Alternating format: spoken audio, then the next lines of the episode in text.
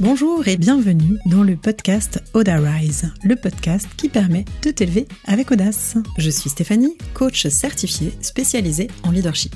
Ma mission Que tu développes ta confiance en passant à l'action et en t'affirmant pour faire passer ta vie professionnelle au niveau supérieur. Entrepreneur depuis 15 ans, j'ai dû me challenger et je te parlerai ici de leadership au féminin, de mindset, d'audace, de communication positive et de réussite. Allez, installe-toi confortablement c'est parti Et nous voici dans l'épisode 13. Dans cet épisode, je vais te parler de comment se motiver pour passer à l'action. En connaissant tes leviers de motivation, ça va te permettre d'en finir avec la procrastination pour pouvoir aller de l'avant, te lancer, te challenger et pouvoir enfin avancer efficacement. Je te parle souvent du syndrome de l'imposteur. Effectivement, quand on a un manque de légitimité, on peut se sentir bloqué pour agir et procrastiner. Ceci dit, c'est pas toujours la raison pour laquelle on ne passe pas à l'action. Dans plusieurs cas, c'est aussi autre chose, notamment ce manque de motivation qui va jouer. On peut se sentir compétente et pourtant ne pas se lancer. Alors pourquoi? Dans cet épisode, je vais donc te parler des origines de la procrastination et de pourquoi tu repousses tes échéances, tes objectifs, pourquoi tu n'avances pas, d'où vient cette perte de motivation. Ensuite, je te parlerai des différents leviers de motivation comment tu vas pouvoir agir et qu'est-ce qui va te motiver au quotidien. On verra qu'il y a deux façons de faire différentes. Et ensuite, bien sûr, je te proposerai des petites solutions sur comment commencer à agir et retrouver cette fameuse motivation. Donc déjà, définition. Être motivé, qu'est-ce que c'est? Être motivé, c'est avoir un objectif que l'on souhaite atteindre. Avoir un objectif, ça veut dire que du coup, tu vas faire des efforts et persévérer pour l'atteindre. Être motivé, c'est garder ton énergie pour pouvoir avancer et aller réaliser ton objectif, ta quête, etc. La procrastination, comme je te disais, celle qui peut du coup gêner ta motivation, peut avoir plusieurs origines. D'abord, ça peut être un manque de clarté, c'est-à-dire qu'on ne sait pas ce qu'on veut. Ça peut aussi être les peurs et les croyances limitantes. Tu sais, tout ce qui te bloque parce que tu te racontes des histoires dans ta tête. Et ensuite, ce qui te fait procrastiner, et c'est le sujet du jour, ça va être le manque de motivation. Donc aujourd'hui, on va faire ce focus sur ta motivation. Donc d'où elle vient, cette perte de motivation? Quand on a beaucoup d'attentes par et peu de résultats, ça va générer de l'insécurité. Du coup, ça peut entraîner cette spirale de perte de motivation. Quand on n'attend pas les résultats que l'on souhaite, dans son business, dans sa carrière ou dans sa vie personnelle, c'est que l'on n'est pas aligné. Qu'est-ce que ça veut dire être aligné? C'est être en lien tête, cœur, corps. Tu as déjà certainement entendu cette expression. Alors, je vais elle aussi la clarifier. En fait, c'est avoir une cohérence. Être aligné, c'est avoir une cohérence entre ce que tu es, ce que tu veux, ce que tu penses, ce que tu dis et ce que tu fais. Et c'est cet alignement précisément qui va te donner de la force, de l'énergie, des résultats et de la motivation.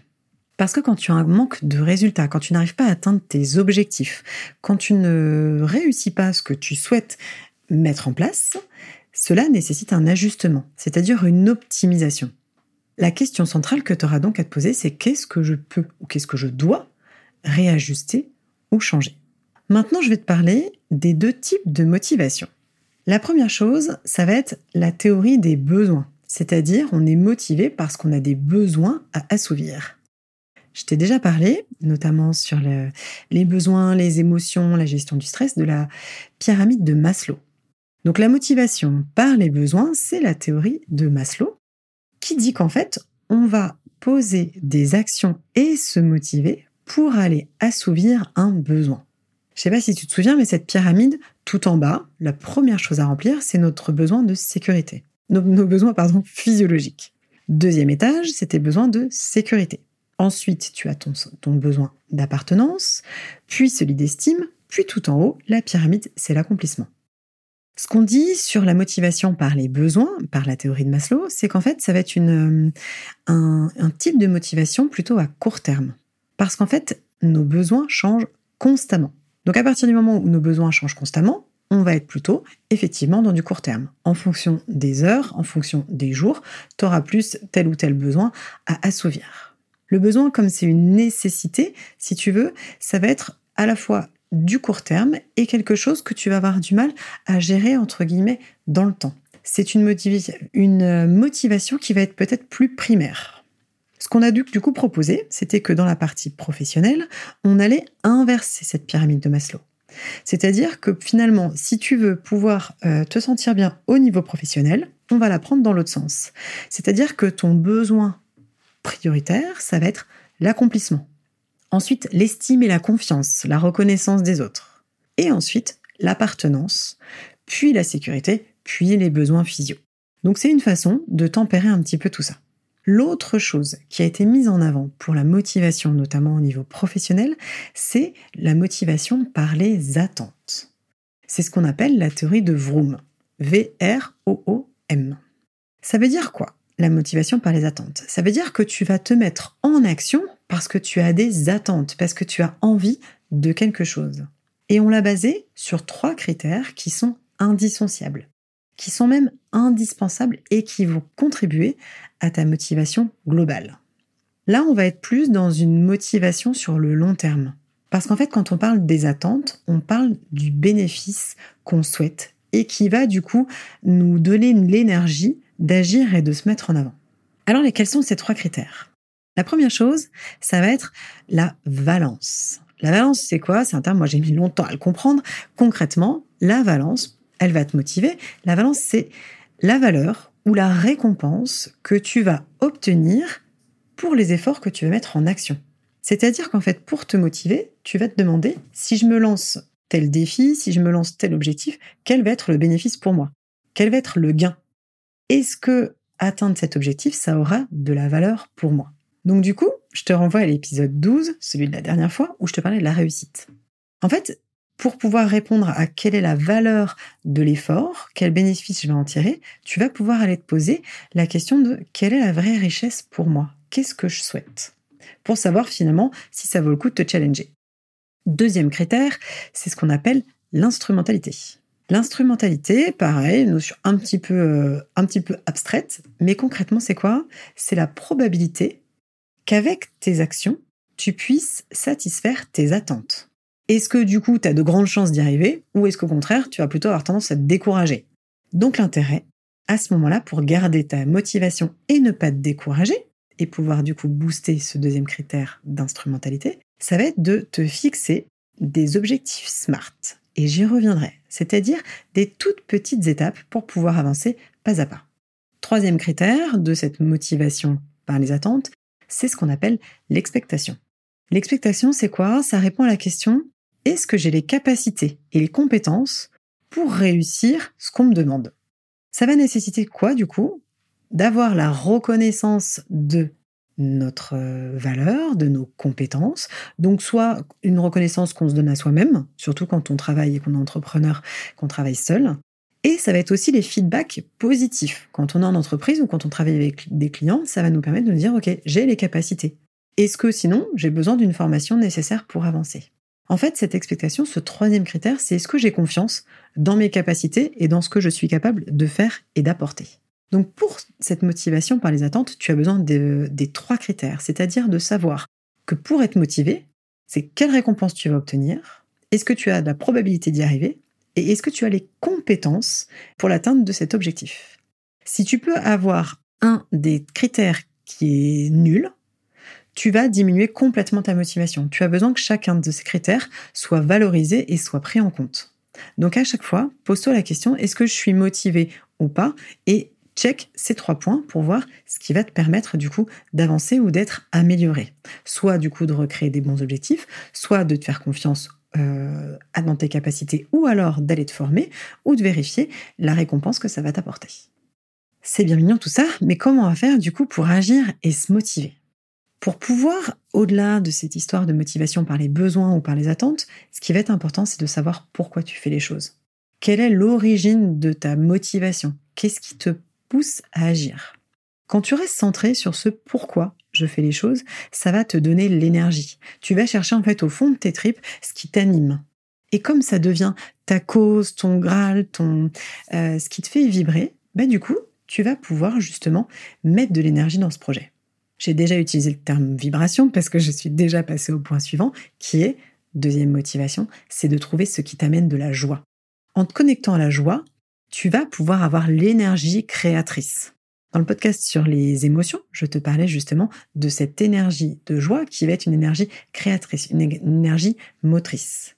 Il faut que tu te rappelles que quelque chose qui te met en joie va être fait de façon beaucoup plus légère, beaucoup plus facile, beaucoup plus fluide. Donc que la joie montre le chemin. Si tu manques de motivation, demande-toi, est-ce que ce projet est quelque chose qui te stimule, qui te fait envie, qui t'amène de la joie, de la légèreté, du bonheur, etc. Troisième critère pour te motiver, ça va être d'aller définir ta zone de génie. De savoir où sont tes compétences. Dans quoi tu excelles. Finalement, c'est qu'est-ce que tu fais facilement sans même y penser. Parce que quand tu vas être dans ta zone de génie, toutes les choses vont se faire de façon beaucoup plus fluide là encore. Ce qui parfois diminue ta motivation, à nouveau, c'est qu'il y a trop de complications, c'est que les choses sont pas fluides, c'est que ça bloque à un endroit. Donc du coup, en définissant ta zone de génie et tes compétences, ce que tu fais facilement, tu vas pouvoir libérer aussi ton potentiel et ta motivation va s'en ressentir. Quatrième point pour passer, pour agir et te motiver, ça va être de satisfaire ta quête de sens. Ça va avec euh, ta mission et ta vision. C'est affiner en fait qu'est-ce qui, encore une fois, qu'est-ce qui t'anime pour avoir finalement une ligne directrice, pour te relier à ce que tu vois, ce que tu souhaites, comment finalement tu vas contribuer au monde, comment tu vas contribuer à la société, comment tu vas contribuer pour les autres autour de toi, que ce soit à petite ou à grande échelle, que ce soit dans ta partie pro, dans ta partie perso ou dans l'ensemble. Si tu veux affiner cette quête de sens, trouver ta mission et ta vision, ça va être une façon de faire ta part. Parce qu'on a tous besoin d'être utiles puisqu'on est des êtres sociaux et en sachant à quoi tu contribues, tu vas être motivé. Ça se relie un petit peu aussi avec subtilité à ton pourquoi tu fais les choses c'est aller à nouveau, justement, chercher ce qui te pousse à agir. Et dernier point, ça va être de trouver à qui tu t'adresses. Quand tu vas poser telle action, quelle va être, avec qui tu parles, comment tu parles à cette personne? Est-ce que ça va être un client? Est-ce que ça va être un collègue? Est-ce que ça va être un ami? Et en fait, en te reliant à qui tu veux aider dans ton projet, tu vas pouvoir justement trouver la bonne motivation. Typiquement, moi, ce qui m'intéresse aujourd'hui, c'est d'accompagner les femmes. En fait, si tu veux, c'est d'accompagner les femmes dans cette euh, capacité à se sentir légitimes par mon histoire, euh, familiale, personnelle, etc. Donc du coup, c'est parce que je sais à qui je m'adresse, parce que je sais comment les femmes fonctionnent, parce que je sais, pour avoir étudié et rencontré en coaching celles qui me captivent, qui m'intéressent, qui ont tendance à s'auto-saboter alors qu'elles ont des énormes compétences, que je vais savoir à qui je m'adresse, pourquoi je le fais, quelle est ma mission, ma vision. Donc du coup, c'est savoir, dernier point, à qui tu t'adresses. Maintenant, ce que je te propose pour terminer cet épisode, c'est un petit exercice. Comme je t'ai dit, ce qui est important, c'est de savoir ce qu'on veut et pour ne pas se décourager, je te l'ai dit dans l'instrumentalité, c'est de trouver des objectifs qui sont smart. Un objectif SMART, c'est quoi? C'est les initiales. Donc ça s'écrit S M A R T. C'est les objectifs c'est les initiales pardon, de spécifique. S comme spécifique, c'est-à-dire définir ton objectif de façon claire, concrète et précise. Qu'est-ce que tu dois poser comme action? Qu'est-ce que tu veux atteindre le mois prochain, dans trois mois, dans l'année? Le M, c'est pour mesurable. C'est comment tu vas savoir que tu as atteint ton objectif, comment tu vas te sentir, comment tu sauras que c'est un succès? Si par exemple c'est au niveau de ta carrière, bah écoute, c'est de se dire euh, là, dans l'année, je voudrais avoir tel poste ou je voudrais euh, gagner 5% euh, de plus, 10% de plus, avoir une augmentation. Si c'est si dans l'entrepreneuriat, ça va être se dire, OK, ben, je voudrais tant de clients en plus. Donc, c'est quelque chose à nouveau de concret. Cet objectif, ensuite, il est A comme ambitieux. C'est-à-dire que ça doit te challenger, ça doit te stimuler. Là aussi, il y a cette notion de quête de sens. Mais le R va tempérer cette ambition parce qu'il va falloir qu'il reste réaliste. Tu peux pas te dire, si par exemple tu te lances aujourd'hui dans l'entrepreneuriat et que tu n'as aucun client, dire bah j'en veux 100 pour demain. Tu vois, ça sera pas quelque chose de réaliste. Ou alors, dis-moi tout de suite comment tu fais. Et dernière lettre de l'objectif SMART, c'est le T pour temporel. Savoir à quel moment tu veux avoir atteint cet objectif. Ce qui va te permettre justement d'aider à ce qu'il soit réaliste tout en étant aussi ambitieux. Quand tu poses une date, tu vas t'engager. Du coup, tu vas te motiver, tu vas te mettre en action avec une deadline. On est nombreuses, je sais, à travailler avec une deadline et parfois dans l'urgence à la fin. Donc cette deadline, ça va être ton engagement de toi envers toi pour garder ta motivation, pour garder ton focus sur l'objectif que tu souhaites atteindre. Petit point supplémentaire pour affiner encore plus ton objectif SMART, c'est qu'il soit écologique. Un objectif SMART écologique, ça veut dire quoi? Ça veut dire qu'il respecte aussi tes besoins. Tout à l'heure, je te parlais de la pyramide de Maslow et de la motivation par les besoins. Ça va être aussi prendre en compte tes besoins physio. Si ton objectif nécessite que tu chamboules tout dans ta vie, tu vas perdre tellement de repères que tu ne pourras pas l'atteindre. Donc, c'est prendre en compte quelque chose de concret, savoir qu'est-ce que tu veux atteindre exactement, avec des termes précis, concis et clairs, qui soient ambitieux, qui te challenge et qui soient pour autant réalistes avec une date d'effet précise. Donc du coup, si je résume ce qu'on s'est dit aujourd'hui, la motivation, c'est à la fois parfois un manque de clarté, des peurs et ce manque de motivation.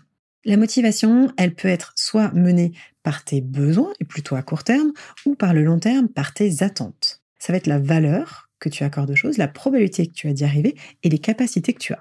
En mettant tous ces points ensemble, en te reconnectant à pourquoi tu fais les choses, à ta zone de génie, qu'est-ce qui t'apporte de la joie, qu'est-ce qui t'amène du sens, et à la mission que tu vas accomplir, tu vas pouvoir garder ta motivation et avancer, pouvoir te challenger pour réussir l'atteinte de tes objectifs. J'espère que cet épisode était clair, j'espère qu'il t'a plu et qu'il va te relancer dans une dynamique qui est positive, toujours centrée autour de la joie, de ce qui te fait vibrer pour être dans cet alignement. Si c'est le cas, n'hésite pas à me laisser 5 étoiles sur la plateforme de ton choix et si tu connais quelqu'un qui a besoin de l'écouter, je te propose de partager cet épisode sans tarder. Je te souhaite une belle journée, une belle soirée, où que tu sois, et je te dis à très bientôt.